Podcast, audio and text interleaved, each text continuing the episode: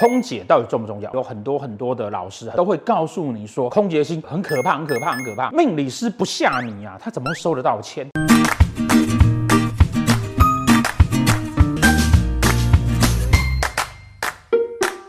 我们今天来讲空姐，空姐到底重不重要？空姐当然很重要。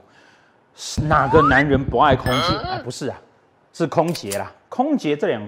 这两颗星哈，在我们的命盘上到底重不重要？空劫星呢，指的啊是地空跟地劫。我们之前呢有拍过空劫的影片，那这个东西很好玩哦，就是不管我们的影片怎么拍，然后我们的我的部落格跟书怎么写哈，甚至我上课的时候，整个空劫星啊需要花一整堂课三个小时，好好在解释这个空劫星。可是还是会有很多人呐，哦，甚至很多同学都是一上课开叉开始在教很基本的主心的时候，他就忍不住问他说：“哎呀，老师，那那个我这个夫妻宫有空劫，那这怎么解释？这怎么办？好可怕啊！为什么呢？因为啊。”坊间啊，有很多很多的老师，很多很多的书籍啊，都会告诉你说，空劫星也非常非常恐怖，也很可怕，很可怕，很可怕。有多可怕呢？空劫同工作命的，你大概准备要去修行了；空劫在福德宫、在命宫的呢，你都大概要准备啊去吃斋念佛了。哦，然后书上面呢会告诉你说啊啊，逢空啊叫浪里行舟，好像在浪里面呢开船一样，哇，很颠簸，很危险。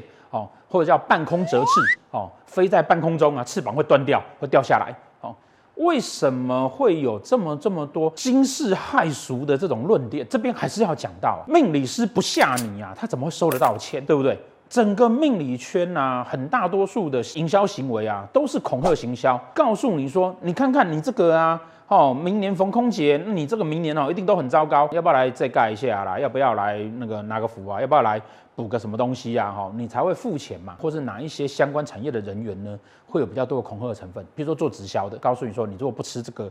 那个保健食品的话，你会怎么样？怎么样？怎么样？怎么样？怎么样？怎么样？这样子哈，好，大概是这一类的比较会这个样子。所以你要知道啊，如果说这个命理师他开始在恐吓你的时候，你就要怀疑啊，他讲话是不是真的？到底有没有这么恐怖？如果没有这么恐怖，那为什么书上会这样子写呢？很多的书籍或是拍影片的老师，或者是上电视的老师，他都会告诉你啊，啊，当你逢空劫的时候啊，你可能要捐钱。哦，可能要干嘛干嘛干嘛干嘛，好好，不然你会怎么样怎么样怎么样怎么样？那这么的严重，如果不是这个样子的话，那为什么这些人要这样子讲呢？除了恐吓行销之外，难道他这中间没有真实的成分吗？这边今天呢，我们来跟大家哦重新再来讲一次，哦，或者是说那个再来重点性来讲一次，为什么空劫星会有这样的概念？在这边我们就不需要讨论到。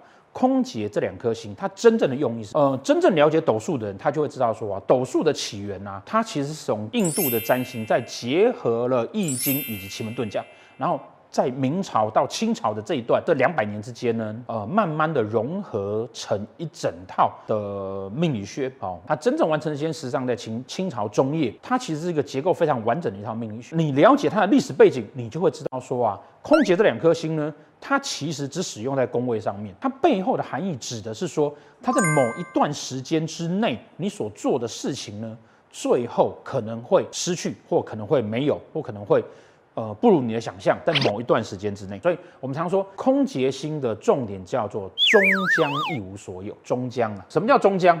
终将的重点呢、就在那个“终”那个字。终这个字代表什么？终这个字代表是时间结束前，就好像排骨饭的重点，难道是那个饭吗？当然是那块排骨啊，对不对？中国字的逻辑大家去了解哈，所以终将一无所有的重点是那个终，时间结束之前没有，是不是表示通通都没有？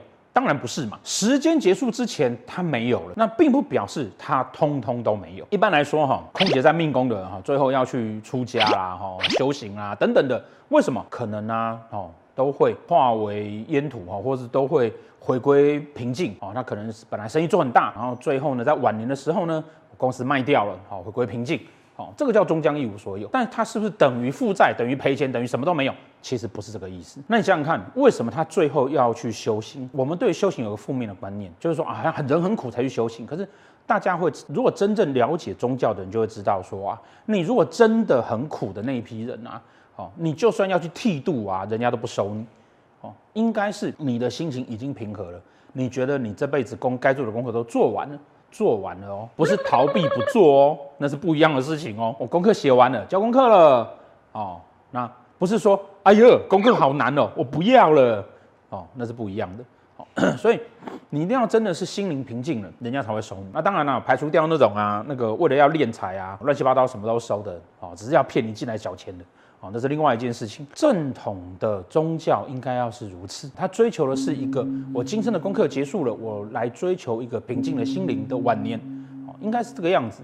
那在这样子的情况之下，你觉得最后修行的人怎么可能会是 苦难的人呢？他一定是一个心灵满足的人。他不会是一个苦难的人，所以这个时候，当他最后抛弃掉一切的时候，他其实应该是开心的。修所谓的去修行的人，在古书上确实有可能有这样的记载，可在当今的世界却又被扭曲成你好像命很不好啦，等等等等等等。同学可能会讲说：“哎呀，老师，可是哈，我有个亲戚呀，哦，他就是命做空劫，哎，真的很倒霉呢。那个哦，跟人家开公司，公司倒掉，然后离。”结婚也离婚，小孩长大也不要他，他去算命哈，一就是说啊，这个他命做空姐，他这辈子哈就是啊半空折翅，浪里行舟，然后最后他是要去修行的，最好现在赶快去修行，捐很多钱可以解决这个事情。同学啊，那个啊，你有没有想过啊？他可能是其他宫位在影响这件事情，不是那个空姐星呢？观念错置哦，来误导你的这种论点哈，在命理圈哈到处都是。你属老虎的哦。你老公啊，只要有跌跌撞撞碰碰啊，不小心怎么样了，都是因为你在克服。太阳星座命，只要啊，那个你老公那个不认真去工作，你只要念他两句，他就可以说，哎呀，太阳星克服各式各样的，但都不去讨论说，其实因为其他宫位的状况，并不是那个空间。现实的情况哈，通常啊，实际真的会看命盘的人，你就会发现说啊，那些问题啊，在各宫位都会出现。他跟老婆离婚，应该是他大限夫妻宫有问题；他的小孩如何，应该是他。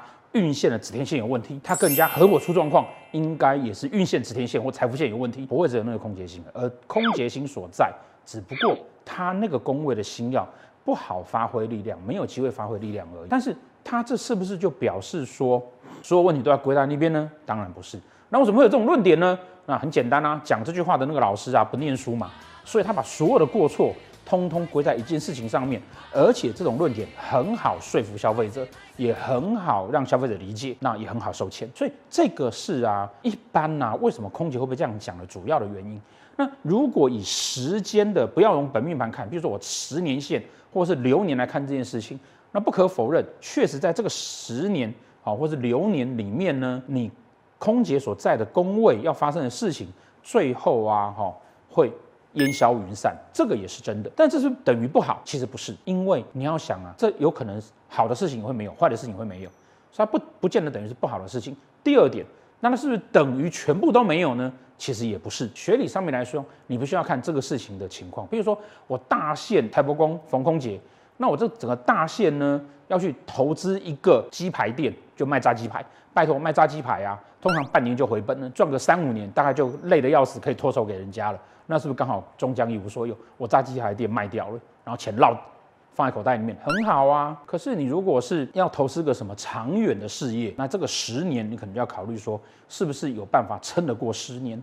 好，那这个不可否认是要考虑的。那在这样子的情况下，如果发生，是不是就会好像半空折翅？哦，我计划二十年，结果呢，在第八年的时候呢，哦，我就必须要把公司卖掉了。哦，那好像飞到一半掉下来，当然就会有这样的论点。可是这不见得是不好的事情。我很可能是第八年人家出的价钱实在太漂亮，我很开心把它卖掉。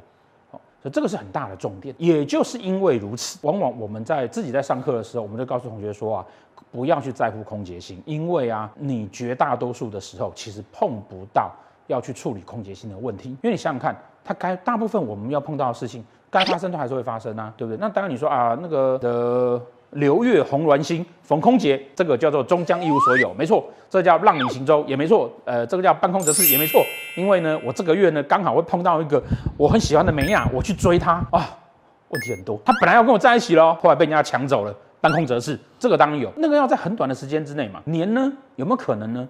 你有没有可能要看你把妹的技术啊？你把妹技术够好，一个月就追到她的话。那大概至少可以维持到从一月开始追，二月到手，然后可以到十月嘛，对不对？那还是会有机会，至少可以爽十个月。